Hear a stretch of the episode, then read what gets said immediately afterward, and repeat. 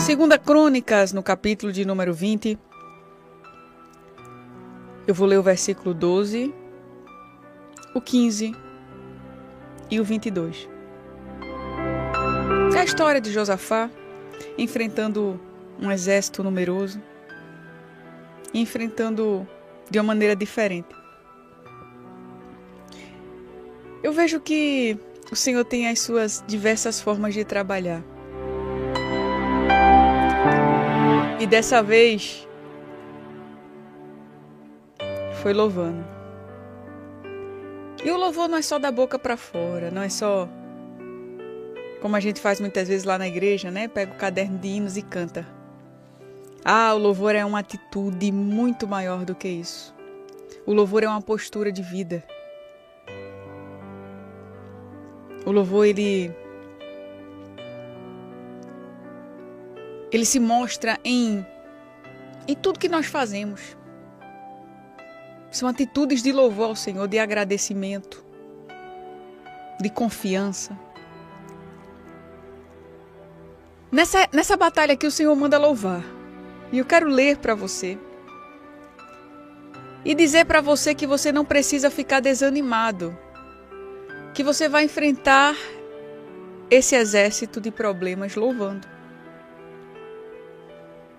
Você vai enfrentar esse exército de problemas louvando.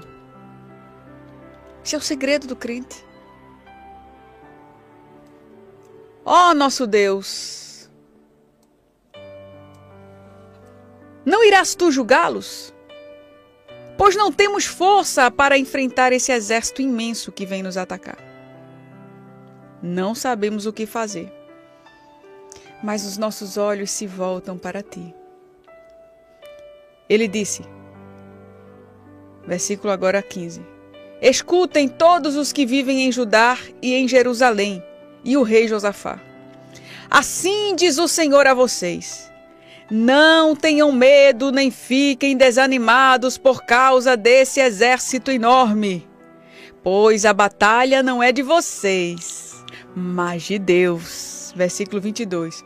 Quando começaram a cantar e a entoar louvores, o Senhor preparou emboscadas contra os homens de Amon, de Moabe e dos montes de Seir, que estavam invadindo Judá, e eles foram derrotados.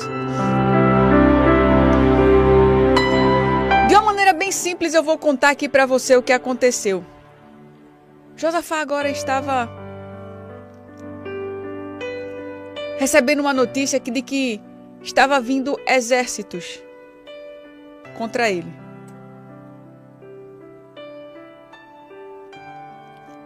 E aí, imagine você. Qual seria a sua reação se você recebesse mensageiros na sua casa dizendo: Olha, Fulano, Clarissa, veio um exército aí contra a tua família, viu? Tá vindo um povo para destruir tua casa, queimar, botar fogo, levar o que tu tem. O que, é que você faria?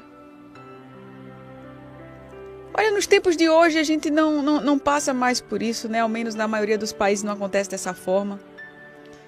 Mas esse exército, ele vem sobre nós de outras formas. Da mesma forma que chega para o rei Josafá, chegam para nós os problemas.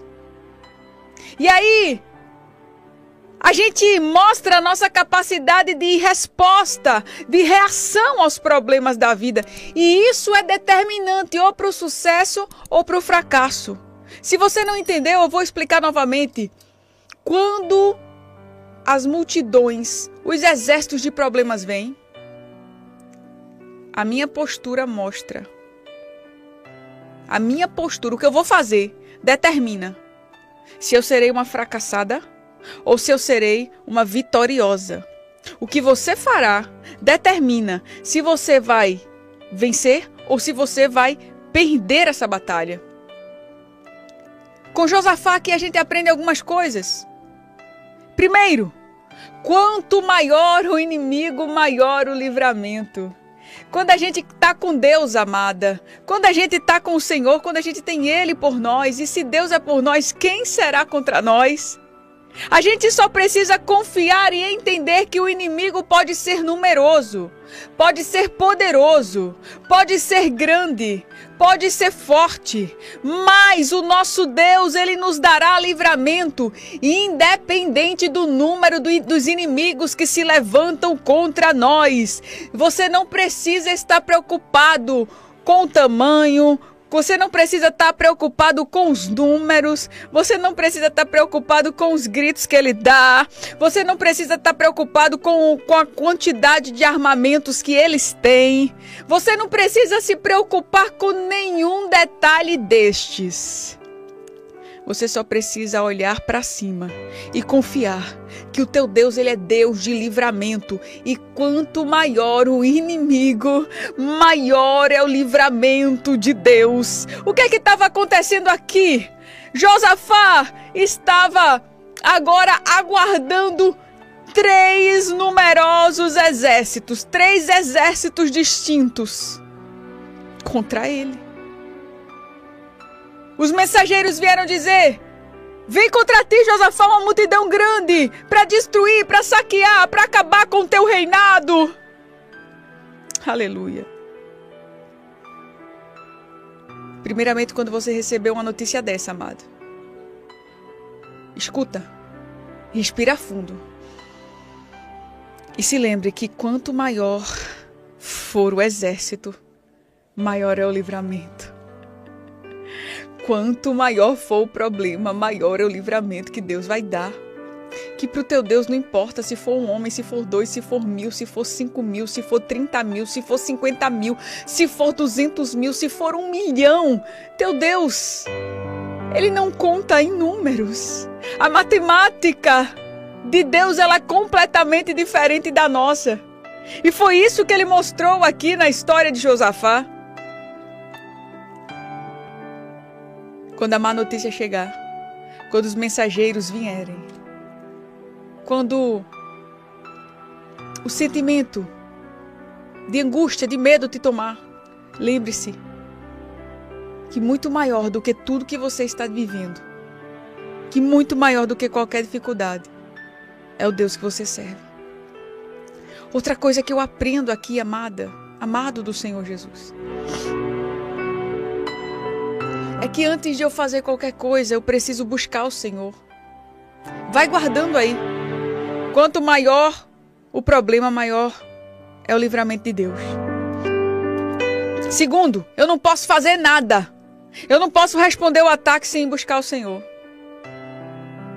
Busca o Senhor antes.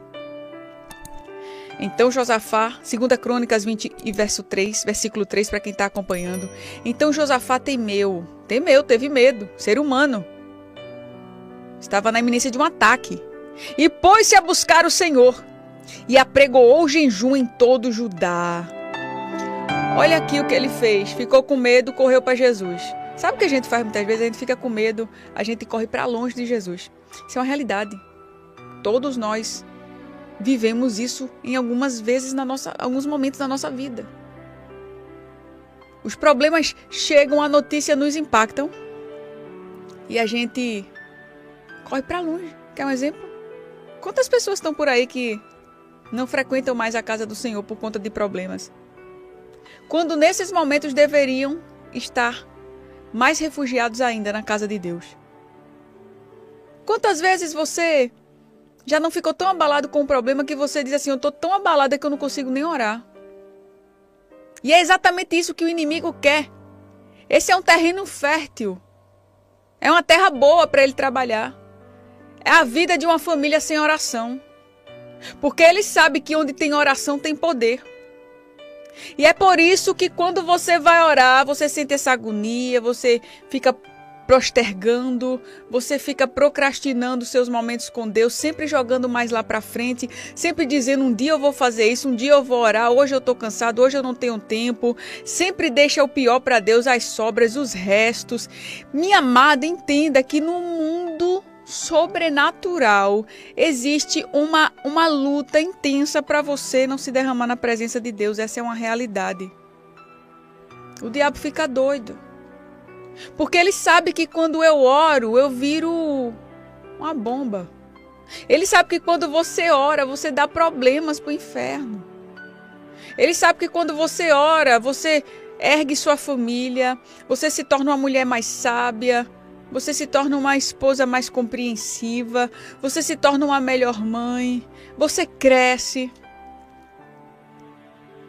E quando você não ora, ele encontra um terreno completamente produtivo para ele trabalhar e ele trabalha e você fica aí cada dia mais se afundando.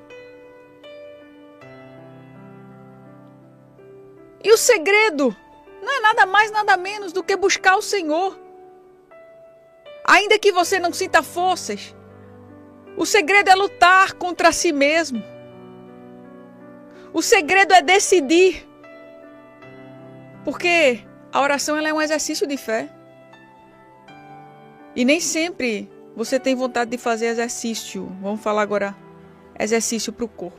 Eu quase nunca. Eu acho lindo pessoas que dizem assim: "Ah, eu amo me exercitar". Aí uma vez eu disse: "Meu Deus, será que eu vou morrer e nunca vou aprender esse negócio de amar fazer exercício?". Acho tão lindo. Quem gosta de ir para academia, quem gosta de correr assim na praia. Mas essas pessoas, para aprenderem a amar, o que, é que elas precisaram fazer primeiro? Elas lutaram contra si mesmas. Elas venceram barreiras, a preguiça, o cansaço, o tempo. Aprenderam técnicas para, por exemplo, para fazer exercício de manhã, já deixa tudo prontinho, o sapato, a roupa lá no cantinho para você não não arrumar problema de dizer eu não sei onde tá minha meia, não sei onde, ah, vou mais não, tá chovendo, enfim. Técnicas. Na vida espiritual da gente não é diferente. Eu preciso me organizar e colocar o melhor para Deus. Ali um tempo que não vai haver interrupções, onde eu estou produtiva, produtiva, onde eu estou animada, onde eu estou é, acordada. Você está entendendo? Porque senão, se eu não fizer isso, eu não terei reserva para os dias maus. Se eu não tiver uma vida de oração, o inimigo vai brincar com a minha família e eu não vou saber reagir. Josafá, ele, nesse momento onde as más notícias chegaram, ele temeu, porque é normal o ser humano temer, você teme quando as dificuldades chegam. Eu também tenho muito medo de algumas coisas. Todos nós somos seres humanos, temos as nossas emoções altas, baixas, depois está alta de novo, depois abaixa de novo feliz, tá triste, alegre, contente, daqui a pouco a gente tá murmurando por aí, né assim? Josafá agora se assustou e ficou com medo. Mas o que, é que ele fez? Eu vou buscar o Senhor. Porque Ele é a minha salvação. Porque só Ele pode fazer algo por mim. Então eu aprendo que eu só busco ao Senhor quando eu tenho a consciência de que o meu Deus ele é grande e ele faz. A gente não busca porque a gente não tem consciência do poder de Deus. A gente não entende o que Deus pode fazer por nós. A gente não entende o poder da oração. É por isso que a gente não se derrama, é por isso que a gente ora tão pouco ou quase nada.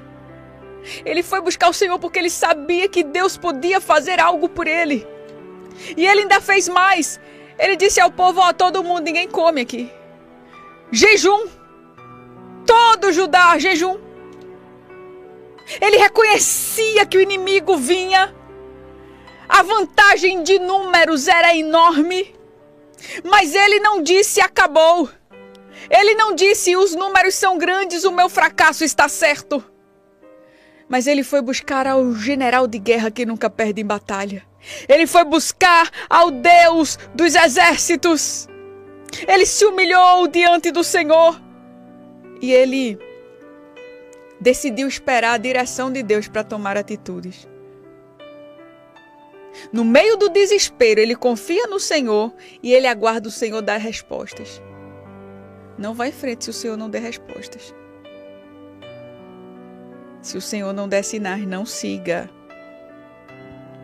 Não siga. Porque você pode voltar desmoralizado, envergonhado, acabado, frustrado. Tem muita gente que está hoje acabado porque Foi. Sem aguardar a resposta de Deus. Foi. Sem esperar um sinal. Ou pior, foi sabendo que não era vontade de Deus. E aí tá aí. Talvez essa seja a sua situação no dia de hoje. Mas tem esperança para você. O teu Deus é Deus de coisas novas. O teu Deus é Deus de transformação. O teu Deus é Deus de milagres. Você não precisa ficar prostrado. É hora de se levantar. Outra coisa que Josafá fez.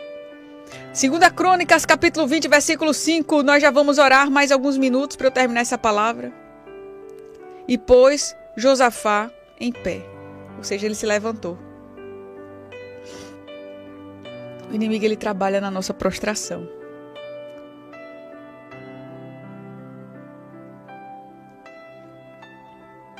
O inimigo está trabalhando, você está aí sem fazer nada. Você nem reage e nem faz nada. Está aí assistindo a derrota da tua família. Não é isso que acontece? Mas escuta, é tempo de mudança. O Senhor prepara essa palavra nessa manhã para dizer assim: Ei, se coloca de pé, minha filha, é só você se levantar na minha presença. Se você for ficar prostrado, é só para implorar o favor de Deus. Mas fica de pé. Fica de pé. Josafá ele entendeu que ele precisava se colocar de pé. E o Senhor está dizendo a você nesta manhã: se levante, coloque-se de pé, saia dessa postura de frustração, de prostração, de derrota. Você é vencedor, é de pé que você vai caminhar, é de pé que você vai chegar. Aleluia, aleluia. Hoje é dia de você se levantar. E eu te garanto que o teu Deus te dará forças. Aí Josafá agora chama o povo, chama Jaziel lá na, no meio da congregação. Eu vejo aqui Deus trabalhando, Deus agindo quando a gente se coloca de pé, quando a gente ora, quando a gente jejuma. E aí, aquele homem agora, ele profetiza. Ele traz uma mensagem para aquele povo que estava assombrado com o ataque que viria. E o Senhor Deus, ele chega dizendo essa palavra tão linda que a gente já conhece. Lá em 2 Crônicas, no capítulo 20, o versículo de número 15. Não temais, nem vos assusteis por causa dessa grande multidão, pois a peleja não é vossa, mas é de Deus é de Deus. Agora o versículo 17, o Senhor continua dizendo: Nesta batalha não tereis que pelejar. Postai-vos, ficai parados e vede a salvação do Senhor para convosco, ó Judá e Jerusalém. Não temais nem vos assusteis. Amanhã saí-lhes ao encontro, porque o Senhor será convosco. Ele disse: Josafá, espera aí mais um pouquinho, meu filho. Essa foi a resposta do Senhor. Josafá poderia ter saído para a guerra naquela, naquela noite, naquele dia. Mas ele ouviu a voz de Deus e ele foi vitorioso no fim. Naquela noite, naquele dia, ele poderia ter sacrificado seus soldados, ele poderia até mesmo ter morrido no campo de batalha, mas ele confiou no, no Deus que não falha na sua palavra, que nunca falhou e nem falhará. E ele aguardou o tempo de Deus.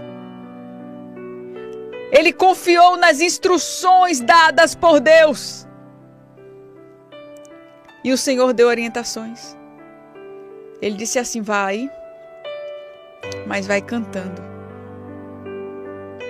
E coisa boa é quando o crente ele segue as instruções do Senhor. A Bíblia me diz lá no capítulo de número 20, o versículo 22 de 2 Crônicas: quando começaram a cantar e a dar louvores, o Senhor pôs emboscadas contra os filhos de Amon, contra os inimigos que vieram contra Judá e foram desbaratados.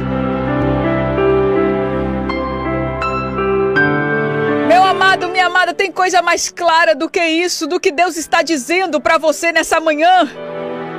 Deus está dizendo assim: olha, enquanto você louva, eu estou pondo emboscadas na vida daqueles que procuram te destruir. Destruir tua alegria, destruir a tua vida, destruir os teus sonhos, destruir tua família. Enquanto você louva, eu vou te dando visão, eu vou te dando coragem, eu vou te dando ousadia, eu vou te dando porção de fé.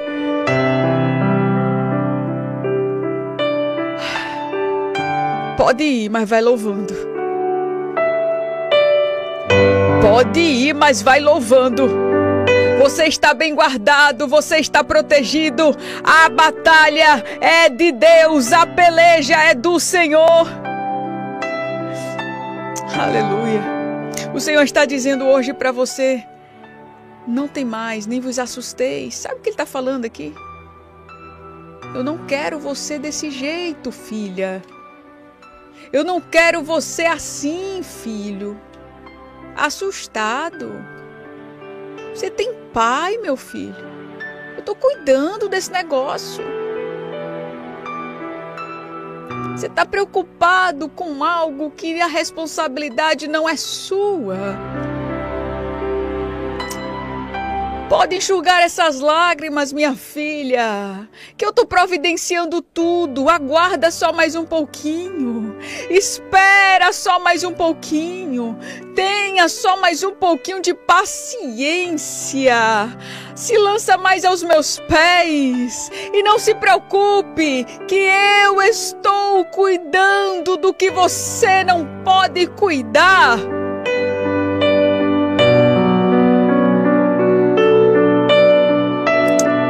Aleluia. Vai cantando. Diga assim nessa manhã: eu vou cantando. Eu vou cantando. Eu vou cantando. Oh, eu vou cantando, Jesus. Enquanto eu vou cantando, Deus vai trabalhando. Agora, amado, não é só cantar da boca para fora, não. A gente canta, porque cantar também, né? Verbalizar o que a gente sente através de uma música, de um louvor é a gente mostrando que a gente tem fé, a gente enfrenta, né? É a gente declarar com as nossas palavras, profetizar, determinar com as nossas palavras que nós cremos que o nosso Deus é grande. Isso é bom, mas o louvor ele é muito além. O louvor ele nos faz ter constantemente uma postura de fé. Se você está aí, você pode estar tá com sua boca fechada, mas você está louvando ao Senhor se você está com o coração grato. Você está louvando ao Senhor se você coloca a cabeça no seu travesseiro e diz: Jesus, eu nem sei como é que vai ser amanhã, mas eu vou confiar em Ti. Isso é louvor. Isso é louvor. Vai louvando. Vai louvando. Que Ele vai cuidando.